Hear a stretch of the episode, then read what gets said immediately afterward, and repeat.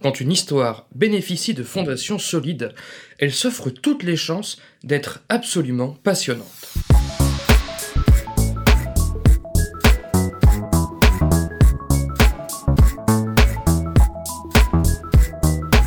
Salut et bienvenue dans ce 18e numéro de Comment c'est raconté, le podcast qui déconstruit les scénarios un dimanche sur deux. Aujourd'hui, direction le New York des 80s, avec le thriller américain A Most Violent Year, sorti en décembre 2018 au cinéma, écrit et réalisé par J.C. Chandor. Ce sera l'occasion pour nous de se pencher sur ce qui constitue les prémices élémentaires d'un récit et l'impact que cela peut avoir, ou non, sur l'ensemble du film. New York, 1981, l'année la plus violente qu'ait connue la ville. Abel, homme d'affaires immigré campé par Oscar Isaac, tente de se faire une place dans le business du pétrole. Son ambition se heurte malheureusement à la corruption, à la violence galopante et à la dépravation environnante qui menacent de détruire tout ce que lui et sa famille ont construit jusque-là. Extrait de la bande-annonce.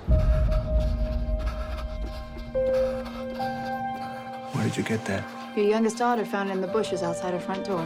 It's not a brick through a car window. This is your kid playing with a loaded gun. Katie! The DA's coming down with a 14 count indictment. We've just pushed it a little too far, that's all. Can't have this situation continuing. If one of these guys shoots someone, it will be the end of everything that we have worked for. You now have serious legal cases against you, ranging from fraud to tax evasion. It wasn't your good luck helping you out all these years. It was me. I don't want anything to do with this! When it feels scary to jump, that is exactly when you jump. Otherwise, you end up staying in the same place your whole life. And that I can't do. Pour une fois, il ne sera pas nécessaire d'avoir vu le film puisqu'aucun spoiler n'est à prévoir dans cette étude. Bon, pour présenter un film succinctement et efficacement, les professionnels, notamment américains, ont recours à ce qu'on appelle une logline, équivalent du pitch en français, soit un résumé des prémices de l'histoire en une phrase. Il ne s'agit pas d'une tagline ou d'un slogan, c'est quelques mots que l'on retrouve sur les affiches de films. Il ne s'agit pas non plus de ce qu'Allociné appelle synopsis, comme celui de A Most Violent que je vous ai exposé juste avant l'extrait de la bande-annonce, ces courts paragraphes étant fournis par les distributeurs à l'attention des spectateurs et s'avérant déjà relativement stylisés et fournis. Non, le pitch n'a pas forcément d'ailleurs vocation à sortir de la fabrication du film. Il peut simplement servir au scénariste à garder son cap ou à vendre son film. Pitcher comme on dit. Alors, de quoi est constitué un pitch? D'un protagoniste, d'un but et d'un obstacle majeur. Le tout en quelques dizaines de mots. Exemple de pitch, un spécialiste de la CIA prépare une opération secrète, protagoniste, pour produire un faux film hollywoodien afin de sauver six diplomates américains, but, tenus en otage en Iran durant les événements de 1979. Obstacle majeur. Vous aurez reconnu ici le pitch d'Argo.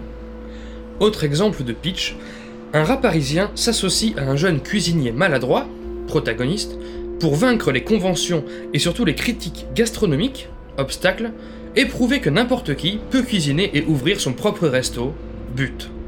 Vous aurez reconnu ici le pitch de Ratatouille. Peu importe l'ordre des éléments, protagoniste, but et obstacle, tant qu'on les retrouve tous les trois dans une brève phrase à l'affirmative. Concernant A Most Violent Year, je propose donc le pitch suivant. Un homme d'affaires new-yorkais du secteur pétrolier, obstinément respectueux des lois, protagoniste, doit rassembler en urgence 1 500 000 dollars pour boucler un rachat de site industriel, but, s'endettant dans un secteur ultra concurrentiel et à l'époque la plus violente qu'ait connue la ville, obstacle. Bon, c'est un peu long, j'avoue, vous avez compris les trois éléments essentiels. Un mec réglo, protagoniste, entreprend une opération risquée, but, dans un contexte pas réglo du tout, obstacle. Constaté comme seul l'obstacle et une description incomplète du protagoniste étaient présents dans le synopsis public. Nous ne savions pas qu'Oscar Isaac incarnait un personnage obstinément réglo, juste qu'il était homme d'affaires, et nous ne savions pas qu'il s'apprêtait à mener une opération financière risquée. Il nous était simplement indiqué que son empire risquait de s'effondrer, comme si sa situation était statique finalement. Du coup, a posteriori, on passe d'un synopsis aux airs de films de gangsters où le potentiel spectateur imaginerait un protagoniste véreux a un pitch aux antipodes puisqu'en réalité, Abel s'avère le plus réglo des hommes d'affaires. Ou comment remplir une salle de cinéma avec une accroche limitée versus comment construire en pratique un scénario passionnant. Enfin passionnant. Comment différencier un bon pitch d'un mauvais pitch Les trois éléments susnommés suffisent-ils à garantir un récit solide Dans son best-seller Save the Cat, Blake Snyder suggère quatre critères idéaux d'une logline efficace. Premièrement, de l'ironie. D'après lui, l'histoire doit reposer sur une situation ironique. Et c'est le cas ici, puisqu'un protagoniste honnête est plongé dans l'époque la plus violente et malhonnête de sa ville. Quelle ironie. Deuxièmement, fournir une image convaincante du film. Pour Black Snyder, il doit être facile de se projeter tout de suite pour le lecteur.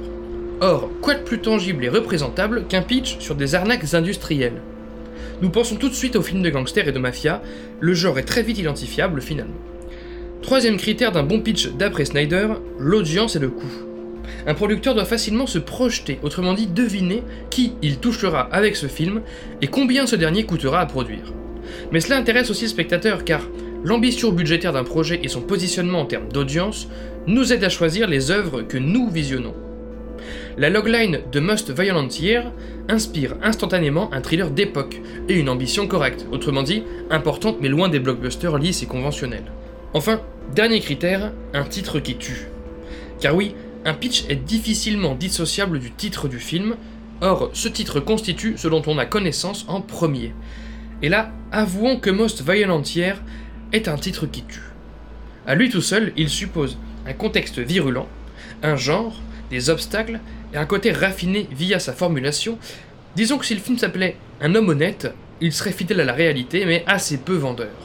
Bien, crash test réussi, le thriller de JC Chandor bénéficie d'un pitch solide. Après, j'aime bien approfondir les choses. Une logline est si élémentaire qu'il vaut mieux la scruter sous toutes les coutures. Justement, Blake Snyder est venu compléter son étude, dans un ouvrage ultérieur dignement intitulé Save the Cat Strikes Back, des principaux symptômes d'une mauvaise logline. On sait ce qui la rend solide, découvrons très rapidement ce qui pourrait l'appauvrir. Le pitch est-il trop plat? Autrement dit, ne voit-il pas les choses en grand? Bah là, le New York de 1981 donne le ton à lui tout seul. Le pitch est-il trop compliqué? Non, clair et limpide. Le pitch cache-t-il la balle? Autrement dit, est-il exclusivement basé sur du mystère? Non, comme nous le disions précédemment, il est aisé de se projeter. Le pitch est-il simplement une blague dont on devine les limites? Alors la situation ironique d'un personnage honnête entouré de gens malhonnêtes pourrait sombrer dans cet écueil, mais là encore, le contexte de l'histoire, ce secteur pétrolier concurrentiel dans une année violente, promet des perspectives nombreuses. Le pitch est-il dénué d'enjeux? Absolument pas, puisqu'on y énonce clairement qu'Abel risque tout son empire industriel, et on y devine en outre qu'il risque également sa peau vu le comportement de la concurrence. Le pitch présente-t-il un élément qui n'a rien à faire là? Je ne pense pas. Et enfin, le pitch expose-t-il un univers trop imaginaire et invisualisable? Non, comme nous l'avons dit précédemment, on se représente assez facilement le contenu du film.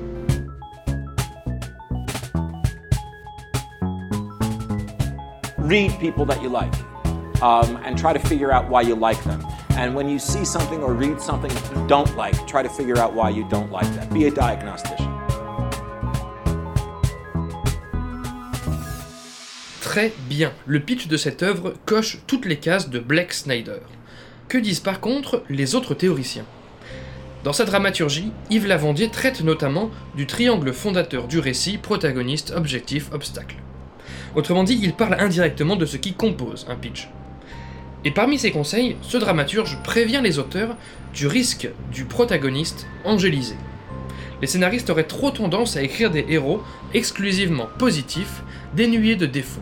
Or, complète Lavandier, ce n'est pas en prenant un gentil petit soldat comme protagoniste que l'on invite le spectateur à comprendre efficacement le problème. Et en effet, comme nous l'avons sûrement évoqué dans un numéro précédent du podcast, la sympathie que l'on pourrait ressentir pour un personnage compte bien moins que l'empathie. Il faut qu'on le comprenne et pas nécessairement qu'on le cautionne. Nous voilà donc face à une lacune du pitch de Most Violent hier, puisqu'il repose en effet sur un homme d'affaires des plus honnêtes, donc a priori lisse quoi, chiant, euh, et de fait sûrement peu crédible. Cela dit, il suffit de voir au-delà des simples prémices de ce thriller pour se rendre compte que son protagoniste ne lui fait pas défaut. Et ce, en plusieurs points. Bon déjà, il y a une forme de fraîcheur dans ce choix de personnage particulièrement positif. Je m'explique. Dans sa Screenwriter's Bible, David Trottier suggère qu'un concept à succès combine quelque chose de familier avec quelque chose d'original. Justement, A Most Violent puise, dès son titre et son pitch, dans quelque chose que l'on connaît bien, à savoir les films de gangsters, et y injecte une grosse dose d'originalité puisque le personnage principal s'obstine à être honnête, chose peu commune dans les films de gangsters. Autrement dit, ce traitement du personnage d'Abel amène le film à défier jusqu'à son propre titre, son propre genre cinématographique. Par ailleurs, l'homme d'affaires n'est pas exclusivement positif, contrairement à ce que pourrait le réduire un pitch. Son obsession pour l'honnêteté le pousse à se montrer rigide, voire impitoyable, notamment à l'égard de sa femme et de ses associés. Ainsi, le personnage voit sa droiture nuancée par une froideur laissant peu de place à une quelconque humanité. Je rebondis sur cette remarque pour ajouter que nous ne sommes pas trompés sur la marchandise. Ce n'est pas parce que ce film de gangster ne présente pas de personnage central dangereux qu'il est forcément mou ou fade ou à l'encontre du genre qu'il emprunte. Puisque le caractère impitoyable d'Oscar Isaac le rend tout aussi hargneux que ses antagonistes. Autrement dit, le vrai gros dur dans ce film, qui nous glace le sang et ne présente aucune limite, c'est l'honnête protagoniste Abel. De plus, la formulation du pitch peut mener à confusion. J'évoquais l'aspect réglo d'Oscar Isaac car la dynamique du film repose sur ce rapport qu'il a au malfrat, dont son entreprise subit les larcins. Mais le film ne s'étale pas des plombes là-dessus. Dans une masterclass en ligne, le scénariste Aaron Sorkin invite les narrateurs à ne pas laisser trop d'importance dans leur histoire à des choses qui n'en ont pas. En effet, A Most ne passe pas son temps à angéliser son protagoniste, mais surtout à le montrer se débattre, se défendre, s'organiser. Or, la logline centrée sur son caractère positif pouvait laisser craindre que le film s'attarderait effectivement sur cette caractéristique d'Abel, en gros qu'il passerait son temps à subir et à tendre la joue gauche. Enfin, dernier point sur cette question du protagoniste trop positif, soulevé par Lavandier, la réponse parfaite se trouve justement dans son propre bouquin. Le théoricien y affirme que si on veut montrer que la pauvreté conduit au crime, il vaut mieux choisir un protagoniste pauvre que riche. Bon déjà, je ne vois pas ce qu'il y a de particulièrement peu recommandable chez un personnage pauvre, mais prenons ça sous l'angle de la faiblesse plutôt que du défaut, comme Lavandier a certainement voulu le faire. Oui, sa remarque a du sens si l'on considère qu'être riche, ou du moins aisé, est la norme. Le Most Violent Year ancre son contexte dans l'année la plus violente que New York ait connue. Ici, la norme est elle-même le crime et non l'honnêteté. Autrement dit, dans un contexte où la norme est inversée, il paraît comme essentiel d'inverser celle du protagoniste aussi pour rendre le récit plus captivant. Je m'arrête là sur cette question d'évitement des protagonistes trop parfaits, règle à laquelle en général je suis d'ailleurs plutôt attaché, mais pas dans le cas présent. Tout cela pour dire que si vous trouvez un défaut à la logline structurelle d'un film, il n'en pâtira pas forcément, cela ne le rendra pas forcément bancal suivant le déroulé et les caractéristiques spécifiques de l'histoire. Plus encore, la transgression d'une règle permet parfois de forger l'originalité d'un film, comme nous avons pu le voir ici. Voilà, cette fois on y est, c'est bon, on est sûr, promis, le pitch de Most Violent Year est des plus béton. Il y a tout pour développer ensuite une histoire intrigante, efficace, passionnante et prometteuse. Ah, vous vous croyez sorti d'affaires si facilement. N'oublions pas un tout petit détail. Prenons le pitch suivant. Les quatre bandits les plus recherchés du Far West entreprennent le braquage d'une banque réputée imprenable. Avouons que cette logline claque. On ne va pas dérouler de nouveau le crash test, mais, à vue de nez, tous les ingrédients idéaux sont là. Pourtant, il s'agit du pitch des Dalton, comédie française classée, selon la communauté sans critique, parmi les pires films français. Dans une masterclass en ligne, David Mamet prévient en effet que n'importe qui peut écrire un bon premier acte, il suffit d'établir un problème intéressant. Alors, il parle de premier acte, mais nous pourrions parler de prémisse aussi. Autrement dit, il n'est pas si compliqué de constituer une situation initiale prometteuse. On en arrive à l'évidence suivante, même le meilleur et le plus solide des pitchs peut mener à un film contestable. Avoir des fondations solides, c'est important, mais ça ne fait pas tout, s'il était vraiment nécessaire de le prouver. Autant dire qu'il faudrait un podcast supplémentaire pour démontrer comment A Most Violent Year profite également d'un brillant traitement de la logline sur laquelle il repose, mais ce n'est pas le sujet d'aujourd'hui. Finalement, nous pouvons conclure ce numéro avec la sage remarque suivante un pitch a priori perfectible, par exemple avec un personnage angélisé, peut accoucher d'un scénario tout de même exemplaire, et un pitch a priori béton peut accoucher d'un scénario tout de même considéré comme raté fondu en noir pour ce 18e numéro de Comment c'est raconté. Merci pour votre écoute, j'espère qu'il vous aura intéressé. Retrouvez tous les liens du podcast dans la description et sur ccrpodcast.fr, dont Facebook, Insta, SoundCloud, tout ça, mais encore et surtout iTunes.